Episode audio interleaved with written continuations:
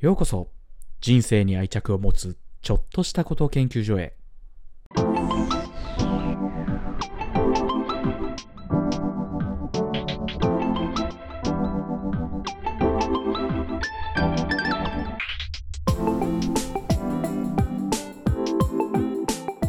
始まりました。人生に愛着を持つちょっとしたこと研究所。今週もやっていきたいと思います。竹雄です。よろしくお願いします。今週はえー、今話題になっている「君たちはどう生きるか」の映画を見てきたのでそれについて、まあ、せっかくホットなので話していきたいなと思います。まあタイトルからして「君たちはどう生きるか」とか言うので我々それこそ人の人生に寄り添っていろいろやっていくという授業をしているからこそ、まあ、どう生きるか。あなたはどう生きるんですか？僕はどう生きるんですか？っていう問いを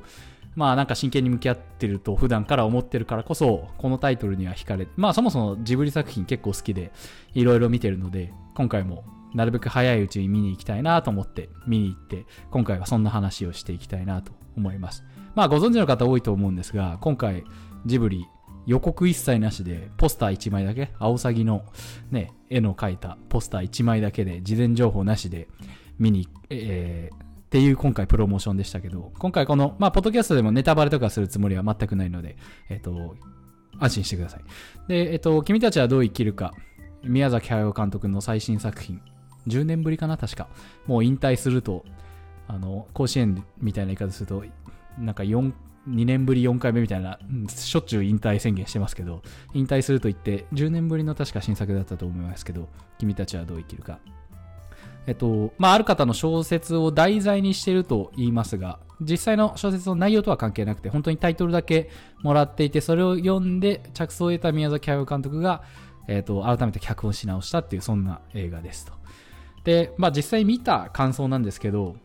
あ結構ツイッターとかでもそれこそいろいろレビューじゃないけど感想とか書かれていてご存知の方も多いと思うんですけど、私が見た感想は本当にアートだなっていうのをシンプルに感じました。本当にアートでした。で、見た感想を喋ろうと思った時に、あの時の感情と似てる、感情というか感覚と似てるなって思ったのがあって、つい3ヶ月前ぐらいか、あ、じゃあね、3週間前ぐらいかな、ポッドキャストにも一回出てくれた森山さんのがアートを作って展示会するっていうので見に行ったんですよ。それは羽村、八王子のもっと西の方なん、ん？八王子の北かな？まあ結構田舎の方で東京の羽村市でアート展をするっていうから見に行ったんですね。それが3週間前ぐらいかな。で私、アートにはそんな、結構疎いし、アートを見る訓練みたいなものできているタイプじゃないので、アートを見ていろいろ、で、それこそ羽村のやつ見に行って、森山さんのは、なんか現代アートじゃないけど、絵じゃなくて、こう、造形物があって、それをどう捉えるかみたいなものなので、割に見やすかくて感じるものとか、で、題材もちょっとわかりやすいって言うと失礼かもしれないけど、わかると。っていうものがあったからこそ、まだ自分の、なんだろう、そのアートを見て考えることってできたんですけど、他にも40点ぐらい作品さあったんですけど、絵とか、正直見ても分かんなかったりするんですよね。流木とかがなんなんか並んで置かれてても、私には流木が並んで置かれてるようにしか見えない。っていうのがあって、これどうやって見んだろうな、みたいな。けどやっぱ、こういうのをなんか見て感じ取れないって、ちょっと後思いすると悔しいな、みたいな。何にも感じられない自分悔しいな、みたいな思ってて。で、それこそ、岡田敏夫さんってオタキングと言われる人がいるんですけど、その人が YouTube で君たちはどう生きるかの、なんだろう、解説動画みたいなの出してて、彼もこの映画はアートだって言ってたんですけど、その人がアートってどんなものかっていうので、自分の映し鏡だと。アートをそれを見た時に自分がどう感じるかがわかるから、アートっていうのは自分を映す鏡だって言ってて、確かにその通りで、私は流木を見て、流木が並んでるようにしかまさに見えなかったんですけど、そんな感じで、えっ、ー、と、あ、えっ、ー、と、森山さんのアートを見に行った時も、なんか、うん、意味を分かりたいけど分からないな。で、なんかパンフレットでその作者の考えとか思いが3行ぐらい書かれたものを見て、ようやくちょっと考えるきっかけができて、なるほど、そういうことを言いたいのかな、みたいなのを少し思考を巡らすことができるみたいなことだったんですよね。で、今回話を戻すと、君たちはどう生きるかを見た後の感想とすると、同じ感情になったというか、うわ、えっと、面白かったか面白かったかさえも正直最初わかんなくて、とりあえず見見たと。で、アートと、その絵、絵とかのアートとの違いは、映画だとずっとじっくり見ることができなくてどんどんどんどんストーリーが当たり前だけど流れていくからそのある意味カットというかあるシーンを見ていた時に一応考えるわけですよ宮崎駿で見ていくとだんだんあこれはもしかするとアートだなみたいなことは分かってくるからでそのシーンを見ている時に宮崎駿監督がこれをどう何を伝えたくて書いているんだろうって考えるんですけど考えるんだけど考えてる間に次のシーンに行っちゃうからまた次のシーン行ってってなってってどんどんどんどんシーンが行っちゃうからあの次に進んじゃうからこそじっくり考えることができなかったんですよね。で終わってじゃあ映画終わりましたと。でその映画を思い返すわけですよ。ただアートだったがゆえに私にはそのストーリーの中に一本軸とかが明確なみなんだろうストーリーを思い出すような軸とかセリフが思い出せなかったんですよねイメージ的にはいろんな絵をランダムで20枚見せ続けられたみたいな。じゃあそこをランダムで20枚見せられた絵の感想を教えてくださいって言われてるような感覚で、いや、ちょっと難しいなみたいな。何をどう捉えればよくて、何をどう感じればいいか分かんなかったですが、正直な感想だからゆえにアートだったなって私は感じたんですね。でそこからさっきの話の岡田敏夫さんのなんか解説みたいなの見ても彼もアートって言っててあやっぱりそういうことなのかなっていうのを改めて感じたりしたんですね。というようなそんな感想をまずシンプルに抱きました。だからこそ2回目もう1回見ることが必要なのかもしれないけどアートだからこそちょっともう少し見方みたいなこの映画の見方みたいなのをキャッチアップして見に行った方が自分としては得るものが多いのかなあの残念ながらあのサラで見て面白いなって感じれる感性を持ち合わせてなかったし訓練ができてなかったので残念ですが多分そういう知識を入れて見に行った方がいいんじゃないかなっていうのをすごい感じました。っていうのが結構君たちはどう生きるかを見た感想です。だから本当に感情としてはアート展に行った時とか美術館に行った時とかの方がまだなんだろう。超歌歌じゃないや、えーと、絵のうまい絵を見た時とかの方がまだすげえってなるし、まあ、宮崎今回の君たちはどう生きるかもすげえ描き方とかいいいい絵だなとかいい作画だなっていうのかな。っていう感じるところは冒頭10分とか本当に思ったんでそういうところは良かった良かったというか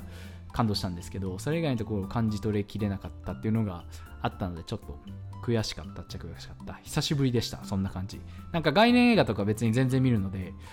そういうものには慣れてるつもりだったんですけど、概念映画ともまたちょっと違った、本当アートだったなっていうのをすごい感じました。これから見に行く方はぜひ、そんな心持ちで見に行くと、あの前情報とか今全然申し上げてないので邪魔にはならないと思いますがそんなことを考えて見に行って自分を試すみたいなことをするといいと思いますまあ少なくとも子供と一緒に見に行く意味は、意味はというか、まあ、勝手に制限するものでもないかな。子供がどう感じるかもある意味楽しみですけど、いや、そうだな。子供と見ても仕方ないっていう人がいるかもしれないけど、そんな、今までのジブリの感じでは見てもあるかもしれないけど、子供は子供なりの感性でその映画を見るかもしれないから、それはそれで面白いな。聞いてみたいですね。子供が見て、スタジオジブリの今回の作品を今までの千と千尋とはわけ違いますから、それを見て子供がどう感じたのか。を聞いてみたいですね。面白かったっていうのかな？なんて言うんだろう？すごい気になるな。ちょっとぜひ、もし子供とこれを見に行ったって方がいらっしゃったら、子供はどうおっしゃってたか、お便りで教えてくれると嬉しいです。すごい気になります。という、そんな君たちはどう生きるかを見てきた感想でした。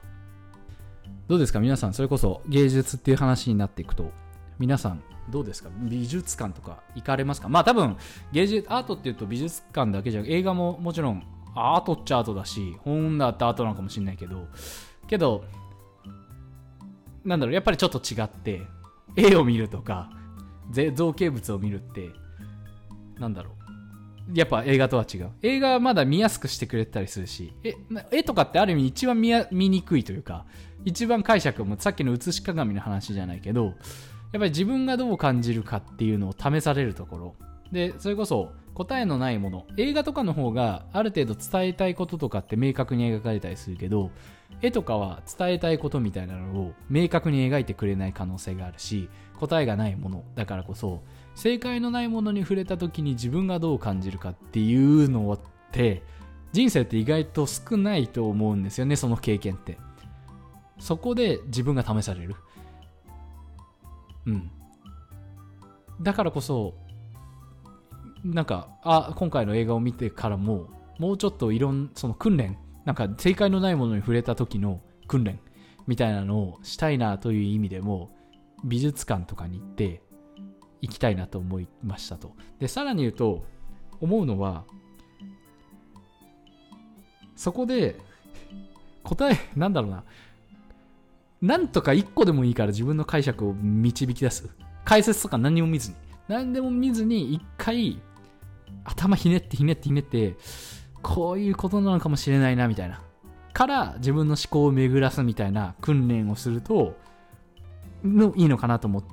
たんですね。でそこからその後になんか解説とか作者の意図とかの何かを吸収してもう一回見てみてああなるほどそういうことかってするのすごいいいなっていうのを感じました。で多分その能力じゃないけどその感性がついてくると日々の生活の中でも当たり前だったものに何か意味を見つけることができたり人のちっちゃい優しさとかに目がいってああそういうちっちゃい優しさをなんだろうなもうちょい大きく感じ取れる人間になってそれこそ感性の豊かな人になっていくのかなとかも感じたりするので芸術ってやっぱそういう役割があるのかな？あんまり詳しくないので知らないですけど。うん。今は、ね、TikTok とかインスタとか目に見えて簡単に解釈できるものそれこそ簡単に解釈できないはずのものさえも簡単に解釈できると思い込んで自分の意見を押し付ける人そういう人も増えてると思うんですよね。だからこそもっと芸術みたいなのを見て答えのないものに資料を巡らして作者がどう考えてたのかとかを、うん、考えるみたいなことをやるとあ確かにいいのかもしんないな。それってやっぱり芸術のもともとの役割だったのか役割だったりするのかもしれないですね。ちょっとその辺詳しくないのでわからないですが。っていう訓練をすると。だからあそういう意味でもだから君たちはどう生きるかを今回このタイミングで宮崎駿監督が出しているっていうのはすごいいいきっかけなのかもしれないですね。ああいうものを捉えられるかお前らというか考えるああいうものを見て何かを感じることできるんかいお前らというそんなことも言えるのかもしれないですね。うん。そうですね。だから、このタイミングって意味、だから、何回か前のポッドキャストでもお話ししたような気がするんですけど、映画怪物を見たっていう、多分そんな感想を話したかな。その時も、事前情報なしがいいっていう話で、あんまり話の確信には触れれなかったけど、いろんな角度、一つの物事をいろんな角度で描いてるっていう映画なんですよ。でそれもなんか今の社会へのアンチテーゼ的なことだから、だからある意味、そういう目線では一緒かもしれない。お前らこれを見てどう感じるんだいと。この現代社会の君たち。っていうのが、あれは是枝監督かな？是枝監督が出していて、宮崎駿はまた違う形で今それを出すことによって現代人の感性を解いてるというか物の見方を解いてるみたいな問うてるみたいなことはあったりするのかもしれないですねというところがですねぜひ皆さんお時間あるときまあ3週間とか1ヶ月ぐらいは上映していると思いますのでまあ今までのジブリ作品と思って楽に見に行こうとすると、全然何言ってるか分かんなくなるので、ぜひ、ある意味いい、いい意味でちょっと構えて見に行った、見に行っていただけるといいんじゃないかなと思ったりします。ぜひ、自分はこういうことを感じましたみたいなのがありました。あの、映画、君たちはどう生きるか見て感じたものがあれば、えっ、ー、と、ぜひ、えっ、ー、と、感想を送っていただけると嬉しいです。あ、で、ちょっと話それますが、えっ、ー、と、君たちはどう生きるか、それこそ、結構有名な声優さんじゃなくてゲ、えーと、俳優さんが声優をしているので俳優の情報も見ずにあれ？この日これこの人の声じゃね？って推測するのも私は結構そういう楽しみ方をしたりしました。あれ？これ？あの人の声っぽいな。どうかな？みたいな。そんな楽しみ方もできるんじゃないかなと思います。というところで今週はこんなところで以上にしたいと思います。人生に愛着を持つちょっとしたこと研究所でした。今週もありがとうございました。来週もよろしくお願いします。失礼します。